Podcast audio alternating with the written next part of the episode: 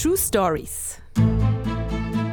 Ein Teenager, ein durchgeknallter Erfinder, ein DeLorean als Zeitmaschine. Das ist zurück in die Zukunft. Dieser Film ist absoluter Kult. Dabei hätte er beinahe nie das Licht der Kinoprojektoren erblickt. Robert und Bob verbringen eine halbe Dekade damit, ihr Werk endlich in Produktion zu bringen. Am Ende schaffen sie einen Meilenstein der Kinogeschichte. Wir sind Lina und Martin aus Berlin und in diesem Podcast gibt es Geschichten aus dem echten Leben.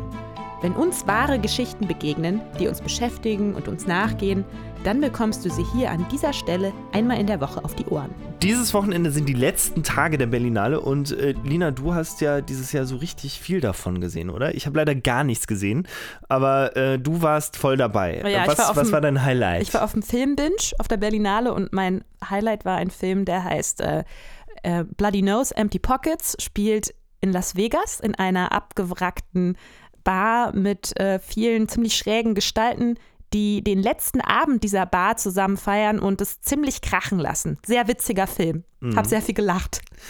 Sag mal, auf der Berlinale entdeckt man ja auch so neue Filme und so. Und glaubst du denn eigentlich, dass ähm, so ein Film wie Zurück in die Zukunft heute noch möglich wäre? Also ich meine jetzt nicht, ähm, kann man jetzt irgendwie Zurück in die Zukunft irgendwie drehen oder so, sondern ich meine, ist es möglich, heute noch so einen Kultklassiker zu schaffen, wo man in 30 Jahren noch denkt, so krass, geiler Film? Also, wie man jetzt in 30 Jahren darüber denkt, das kann ich jetzt natürlich noch nicht sagen, aber ich habe das Gefühl, dass es heute einfach viel mehr Angebot gibt an Filmen auf viel mehr Plattformen und es wird viel mehr produziert. Und ähm, so haben es einzelne Filme viel schwerer, so einen Kultstatus zu erlangen, weil sobald man etwas gesehen haben hat, äh, mhm. folgt auch wieder ein neuer Film und man hat den alten wieder vergessen. Filme haben es schwerer, ja, also Kultfilme ist, zu ja. werden. Es ist so ein bisschen so ein Grundrauschen und sich da durchzusetzen ist gar nicht so einfach, ne? Genau. Es gibt ja auch dieses Argument, dass Leute sagen, dass viele ähm, heute berühmte Regisseure, wenn sie heute starten würden, es gar nicht mehr schaffen würden, weil sie sich erstmal durch diese, dieses ganze Grundrauschen irgendwie mal durchkämpfen müssen, um sich da abzusetzen. Ja, die sind dann nur noch ein kleines Rädchen im Getriebe. Naja, ich finde es jedenfalls auch schwierig, denn ich habe so ein bisschen das Gefühl, dass wir eigentlich im Zeitalter der Franchises leben. Ähm, ja, und deshalb finde ich das eigentlich ganz interessant, denn ähm, Zurück in die Zukunft ist vielleicht einer der ersten Franchises, aber es ist ja gar nicht so gestartet, sondern eigentlich äh, einfach als eine für sich stehende einzelne, einfach eine gelungene Idee, äh, ja, die es fast nie geschafft hätte. In den 1970er Jahren studieren Robert Zemeckis und Bob Gale beide Filmwissenschaften an der University of South California. Die beiden befreunden sich und beginnen an gemeinsamen Projekten zu arbeiten. Bob interessiert sich fürs Drehbuchschreiben und Robert fürs Schreiben und Directing. Sie entwickeln eine ganze Reihe von Stoffen, aber irgendwann beginnt Robert über Zeitreisen nachzudenken. Die Idee fasziniert ihn für ihn steht fest, es gibt kein besseres Medium für eine Geschichte über Zeitreisen als Film. Er ist ziemlich besessen von dieser Idee und kann auch seinen Kumpel Bob davon begeistern. Aber irgendwie fehlt die zündende Idee. Und so landet das Ganze erstmal in der Schublade, in der Themenkiste, ohne dass die beiden es weiter bearbeiten. 1980 drehen die beiden ihren dritten Film Used Cars. Und Filmprojekte sind sehr anstrengend und deshalb, als der Film abgedreht ist, nimmt sich Bob ein wenig Zeit, um seine Eltern in St. Louis zu besuchen. Im Keller findet er das Jahrbuch von seinem Vater, der zur selben Schule gegangen ist wie er selbst. Und er blättert durch das Buch und findet das natürlich kurios. Er erkennt ja die Orte wieder und sieht seinen Vater dort herumspazieren, wo er selbst die Schulbank gedrückt hat. Da bemerkt er, dass sein Vater Jahrgangssprecher war.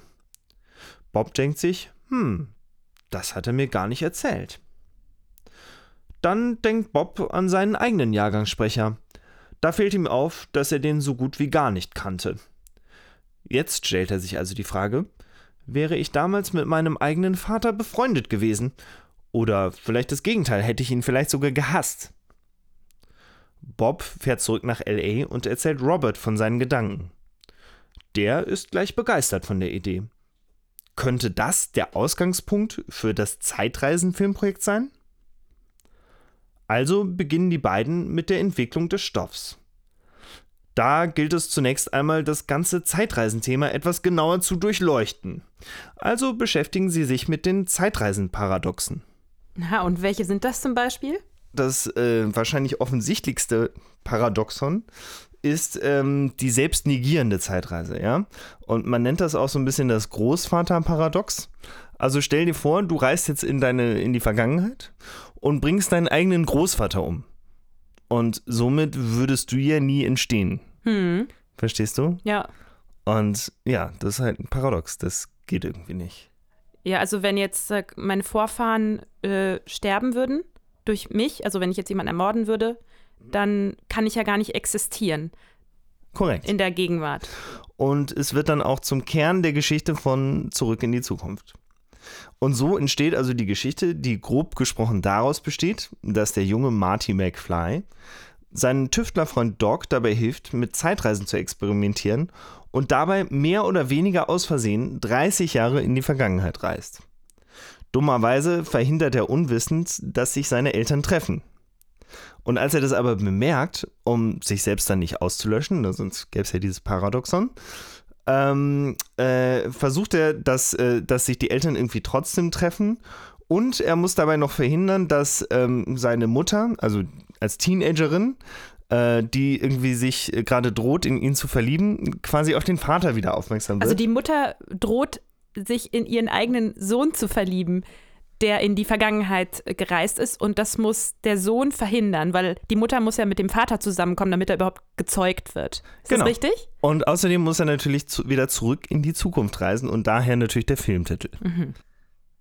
Roberts und Bobs letzter Film, Used Cars, wird zwar kein Riesenhit im Boxoffice, aber das Studio Columbia liebt das junge Duo für ihre kreative Arbeit und möchte gerne wieder mit ihnen zusammenarbeiten. Also rufen die beiden im September bei Columbia an, besorgen sich einen Termin, sie pitchen ihre Idee und die Filmbosse sind begeistert. Die beiden machen sich also ans Werk und entwickeln ihre Idee. In ihrem Office haben sie so eine riesige Pinnwand, wo sie Ideen und Story-Elemente sammeln. Und das funktioniert dann in etwa so. Marty erfindet aus Versehen Rock'n'Roll, steht auf einem Zettelchen. Also muss Marty erstmal in der Jetztzeit Rock'n'Roll spielen. Äh, ne, damit man das kapiert, dass er das auch gut kann. Also gibt es eine neue Karte. Marty spielt Gitarre. Dasselbe für Skateboard. Marty erfindet das Skateboard. Marty ist ein begabter Skateboarder In der Jetztzeit. in der Jetztzeit. Ich glaube, wenn man äh, selber so etwas noch nie äh, gemacht hat, ein Drehbuch schreiben, dann stellt man sich das immer sehr einfach vor. Ne? Man läuft irgendwie durch den Park, die Sonne scheint, man hat gute Ideen ne? und dann. Äh, Ja, also die, äh, die erste Idee ist ja meistens ganz einfach. Die kommt einem dann vielleicht oder man wird inspiriert. Aber wenn es dann darum geht, ähm, die Idee dann auch in eine Geschichte, in eine schlüssige Geschichte umzuwandeln, da wird es dann kompliziert, weil jeder einzelne Charakter muss natürlich irgendwas wollen, irgendeine Motivation haben. Dann muss nicht nur das Drehbuch von der Dramaturgie her clever auf und schlüssig aufgebaut sein, sondern auch jede einzelne Szene muss Sinn machen, die muss einen ganz konkreten Zweck haben in dem Drehbuch, um die Geschichte weiterzubringen. Ja. Also da wird es dann richtig komplex, wenn man dann da es ist ein professionell ziemlich zäher rangeht. Prozess auch manchmal. Es ist nicht nur kreativ. Ne? Ja. Naja, jedenfalls gibt es nach fünf Monaten ein erstes Draft, so nennt man das ja. Und äh, das geht dann zurück zum Studio. Die wollen nochmal tausende kleine Änderungen. Und sechs Wochen später gibt es dann ein zweites Draft. Von dem Drehbuch dann. Genau. Doch dann im Frühjahr 1981 sagen die Filmbosse bei Columbia, ach Jungs, das ist irgendwie echt eine sweete Idee, aber irgendwie, ach, wisst ihr, das passt einfach gerade nicht. Äh, Wir wollen gerade einfach lieber Romantic Comedy machen. Das kommt einfach gerade besser an. Also sagen Robert und Bob, okay, dann machen wir halt die Runde und bieten es wem anders an. Also geht es für die beiden auf einen regelrechten Pitching-Marathon. Aber die Antwort ist immer dieselbe. Cooles Skript, aber es passt einfach nicht. Doch einer derjenigen, denen die beiden das Skript zeigen, ist der junge Steven Spielberg. Und zu dem Zeitpunkt sind sie schon ein bisschen verzweifelt und sie sagen, kannst du das bitte mal lesen, weil wir zweifeln langsam echt an uns selbst und irgendwie keiner kapiert dieses Skript und worum es da geht. Und Steven, der ja im Unterschied zu den Studiobossen selber Filmemacher ist, liest das Skript und denkt, hm, eigentlich sind hier ja alle Zutaten vorhanden und es geht um Familie, Coming of Age, die Generationenkluft, Wünsche und Träume, Ambitionen. Cool. Und Steven ist eigentlich ein echter Fan. Doch das Problem ist, Steven ist nicht ganz unvoreingenommen, denn die einzigen drei Filme, die Robert und Bob bisher gemacht haben, wurden von Steven Spielberg directed. Er ist also ein alter Kumpel. Keiner der drei Filme war auch nur annähernd ein Erfolg im Boxoffice. Und wenn Robert und Bob jetzt also nochmal mit Steven einen Flop produzieren, dann sind sie natürlich unten durch in Hollywood, ja. Denn dann sind sie eigentlich für immer die Jungs, die halt nur mit Steven Spielberg zusammenarbeiten können und irgendwie doch nie einen Hit landen. Ja, das Gute ist, unter Freunden kann man sich sowas auch mal sagen und Steven versteht das Problem und er ist aus der Nummer raus. Der nächste Stop ist Disney. Seid ihr wahnsinnig? brüllt der Disney-Boss die beiden an. Das ist Inzest! Und er meint die Tatsache, dass sich Martys Mom in ihn verliebt und ihm sogar einen Kuss auf den Mund drückt, den Marty dann kaum abwehren kann. Naja, also Inzest ist ja jetzt nicht wirklich. Ja, aber wie auch immer, jedenfalls äh, kann man jetzt nicht so einfach das aus dem Skript irgendwie herausknoten, denn das ist ja einer der Major Plot Points, ne? Und äh, ja, damit ist dann Disney irgendwie raus. Robert und Bob gehen jetzt noch einmal in sich. Disney ist halt Disney. Aber warum beißen die anderen Studios nicht an? Vielleicht hat es ja gar nicht so sehr mit dem Skript zu tun, sondern mit fehlenden Credits. Robert beschließt also nicht, auf Zurück in die Zukunft zu warten, sondern erstmal etwas anderes zu directen. Das wird dann Romancing the Stones oder auch Auf der Jagd nach dem grünen Diamanten. Wer übersetzt eigentlich diese Filmtitel? Das frage ich mich manchmal auch. Jedenfalls ist der Film ein ziemlicher Erfolg und jetzt sagen die Studios plötzlich, naja, vielleicht ist Zurück in die Zukunft ja dann irgendwie doch ganz gut. Ja, vielleicht lag das ja auch daran, dass sie so viele Flops hatten, dass erst keiner mit ihnen zusammenarbeiten Ja, wollte. genau. Also es hatte eigentlich gar nichts mit dem Material zu tun. Und äh, Robert und Bob denken sich natürlich, ja, fuck this. Und sie rufen denjenigen an, der wenigstens immer ehrlich mit ihnen war, nämlich ihren Kumpel Steven Spielberg. Und so wird Steven zum Executive Producer von dem Film und er verhökert das Ding an Universal. Und 1984 gibt es also dann endlich grünes Licht für den Film. Von Universal. Von Universal. Und das Budget ist jetzt 19 Millionen US-Dollar. Und damit kann man schon ein bisschen was machen. Jetzt geht also die Suche nach dem Hauptdarsteller los. Jeder, der auch nur annähernd in das Profil passt, wird gecastet. Michael J. Fox läuft zufällig am Casting vorbei und macht bei der Audition mit. Er rechnet sich selbst kaum Chancen aus. Aber die Casting-Crew verliebt sich in ihn. Doch so einfach ist das nicht. Michael spielt in einer ziemlich erfolgreichen Sitcom mit, Family Ties bzw. Familienbande. Das Team verhandelt also hart mit der Crew der Sitcom. Doch es wird deutlich, dass beides zusammen nicht funktioniert. Auch wenn Michael das gerne will, die Belastung ist einfach viel zu hoch. Die Sitcom produziert ja quasi rund um die Uhr. Das Zurück in die Zukunft Team hat dummerweise auch eine Deadline. Wenn der Film nicht in einem bestimmten Zeitraum produziert wird, dann wird er ganz gestrichen. Das Team kann also nicht auf den Hauptdarsteller warten. Doch jetzt sind sie auf Michael fokussiert und sie versuchen jemanden zu finden, der die Rolle genauso spielen kann wie Michael.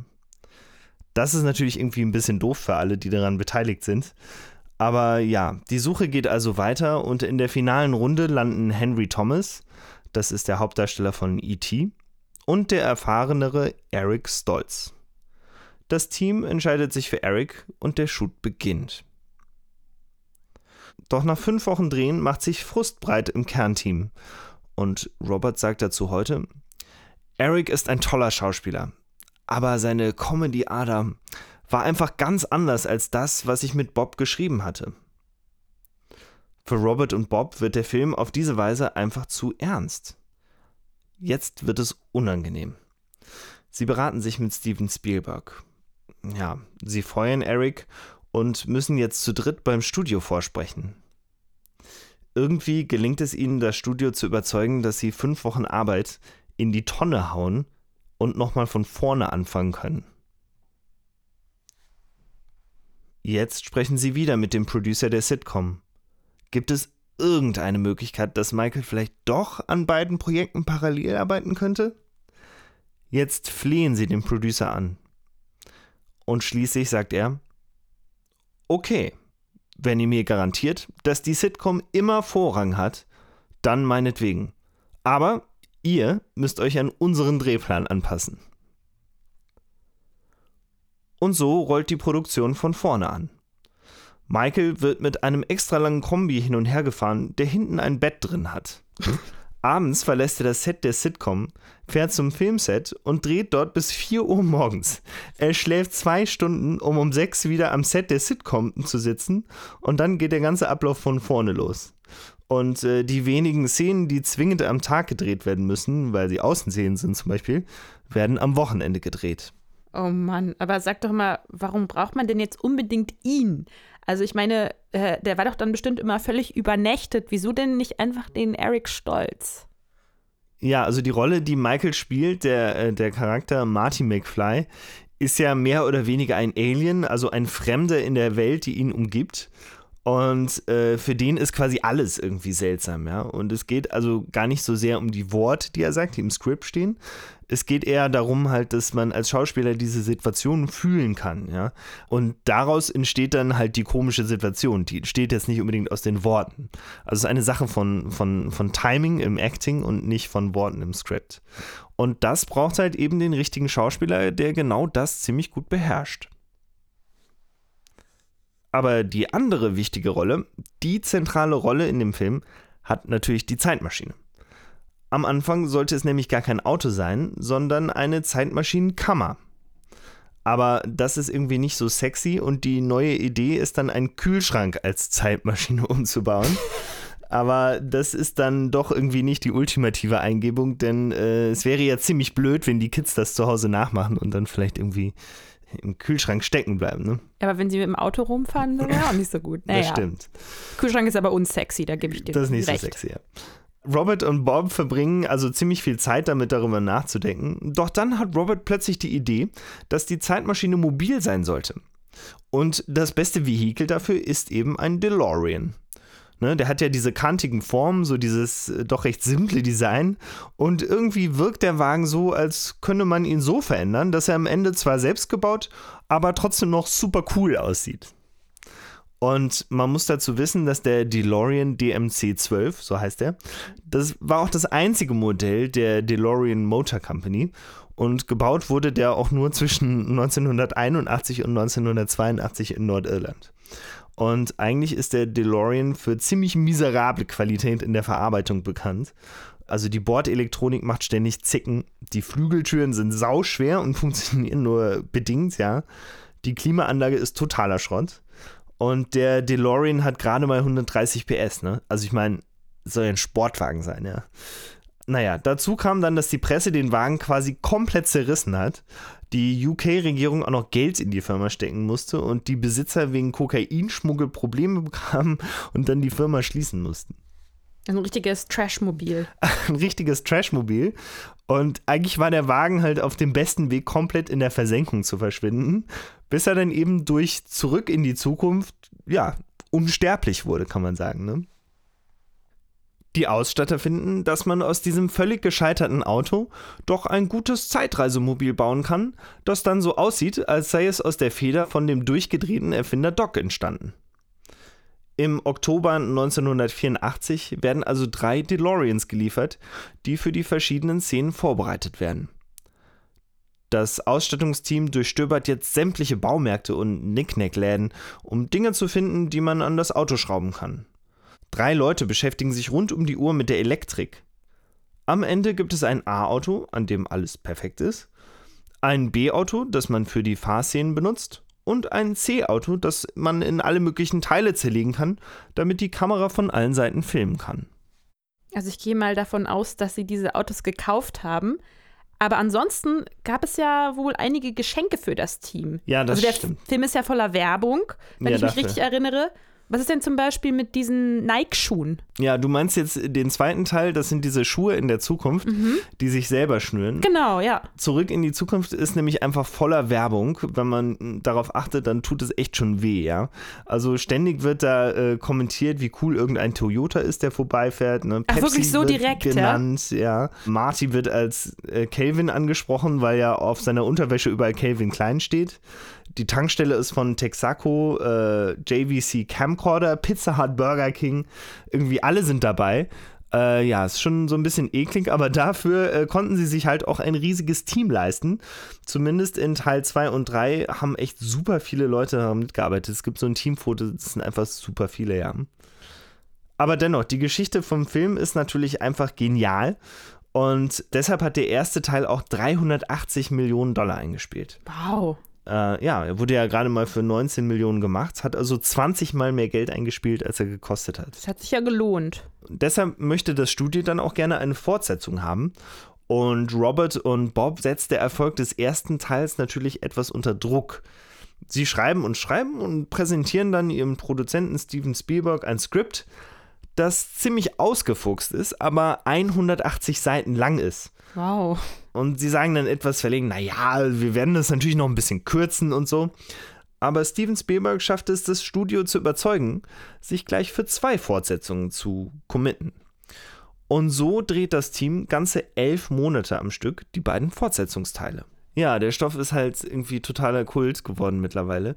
Und es gibt dann nach den Filmen noch ein Hörspiel, einen Zeichentrick, eine Zeichentrickserie und unendlich viele Computer- und Konsolenspiele. Und ich habe sogar auch eine ganz persönliche Verbindung mit Zurück in die Zukunft. Ich war nämlich einer der letzten Fahrgäste auf dem Back to the Future Ride im Universal Theme Park in LA, kurz bevor man das Ding dann irgendwie dicht gemacht hat. Wow, Martin, wow. Einfach wow. Ja, und wenn man, man und man merkt ja auch, dass die Filme bis heute weiterleben, denn am 21. Oktober 2015 war ja der Tag, an dem Marty McFly in der Zukunft angekommen ist. Und an diesem Tag haben dann super viele Kinos nochmal alle drei Filme in einer Sondervorführung gezeigt. Sag mal, der Film wird ja auch ziemlich gehypt für seine Darstellung der Zukunft. Aber ganz viel davon ist ja gar nicht eingetreten. Ja, also ich finde, mit ihrer äh, 2015-Vision lagen Robert und Bob jetzt eigentlich gar nicht so brutal daneben, ja. Also ich meine, klar, ne, also heute äh, fahren wir jetzt nicht mit Hoverboards äh, durch die Gegend, ne? Das sind ja diese Skateboards, die keine Rollen mehr haben, die so schweben. Ne? Mhm. Aber solche Sachen wurden ja auch schon mal konzeptmäßig präsentiert, ne? Und äh, Google Glasses, äh, sowas ähnliches gibt es da ja auch. Ähm, gut, die gibt es heute mittlerweile, auch wenn die jetzt keiner benutzt. Genau, was gab es noch? Äh, es gab noch so Jacken, die automatisch sich an die Größe anpassen.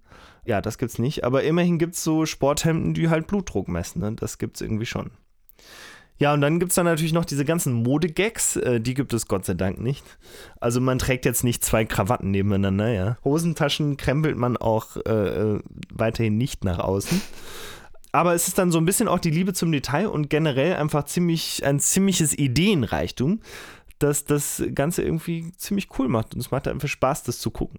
Es ist so ein bisschen wie bei, ähm, bei Das fünfte Element.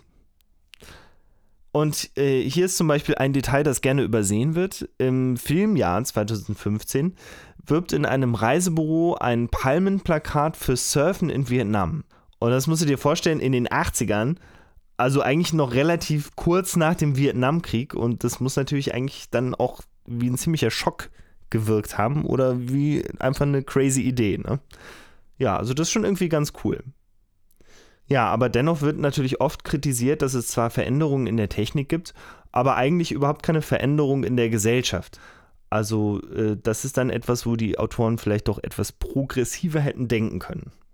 Ich finde, da merkt man dann auch, dass sie für die Fortsetzung deutlich mehr Geld zur Verfügung hatten. Woran merkt man das? Naja, weil sie ja im, im ersten Teil halt gezwungen waren, mit begrenzten Mitteln zu arbeiten. Also zum Beispiel kannst du ja die Zeitreise nehmen, ne? Die äh, ist ja an sich total unspektakulär, ne? Und wenn jetzt mal, es gibt jetzt keinen Zeittunnel oder sowas, ne? Und wenn du jetzt mal irgendwie an Star Trek denkst, irgendwie, da gibt es dann immer große Lichteffekte, 3D, 2D, whatever, ja. Aber äh, in Zurück in die Zukunft gibt es irgendwie gerade mal so einen kleinen Blitz und einen Knall und dann ist der halt schon irgendwie in, in einer anderen Zeit. Also sprich, der ganze Technikkram steht halt gar nicht so im Vordergrund, sondern halt eigentlich nur die Story. Also das war mir tatsächlich gar nicht bewusst, was sie da, was sie da alles machen mussten, um diesen Film zu realisieren. Ja. Also es äh, sah ja am Anfang nicht wirklich so aus, als würde der Film jemals auf die Leinwand kommen. Schwierig. Von ja. Studio zu Studio tingeln, immer nur Ablehnungen bekommen. Ja. Auch von Disney. Okay, gut, vielleicht Inzestgefahr. Inzestgefahr. Naja. Und dann auch noch Stress mit den Schauspielern und Fünf Wochen ähm, Arbeit einfach mal in die Tonne getreten. Das krass. ist schon, ja, ja. Also ich habe jedenfalls diese Woche ziemlich viel darüber nachgedacht, ähm, als ich das vorbereitet habe. Und ich finde, dass es ja eigentlich total inspirierend ist, ja. Also ich finde, das gibt einem auch in gewisser Weise Hoffnung, weil ich weiß nicht, wie das bei dir ist, aber man arbeitet ja oft an Projekten, die andere irgendwie nicht kapieren und man muss sie dann irgendwie tausendmal umschreiben und so und äh, sich vielleicht neue Leute suchen, mit denen man arbeitet und so weiter und so weiter. Und aber irgendwie trotzdem, wenn alle irgendwie konzentriert arbeiten, dann schafft man es ja manchmal dann doch eben, eine Idee irgendwie umzusetzen, die dann auch besser wird und äh, die dann auch zum Erfolg führt. Und ja, das ist für mich eigentlich so ein bisschen die Lektion, dass man halt nicht immer gleich aufgeben muss. Also, dranbleiben lohnt sich und auch es lohnt sich auch in diesem Podcast dran zu bleiben, denn nächste Woche gibt es wieder eine Folge von Lina. Und wenn ihr uns bis dahin vermisst, findet ihr uns auf Instagram unter True Stories Podcast. und ihr könnt uns auch eine E-Mail schreiben. Die Adresse findet ihr in den Show Notes. Ihr könnt uns natürlich auch analog unterstützen, indem ihr einem Freund oder einer Freundin von uns erzählt und uns weiterempfehlt. Und ansonsten wünschen wir euch einen guten Start in die neue Woche und sagen Tschüss und bis nächste Woche.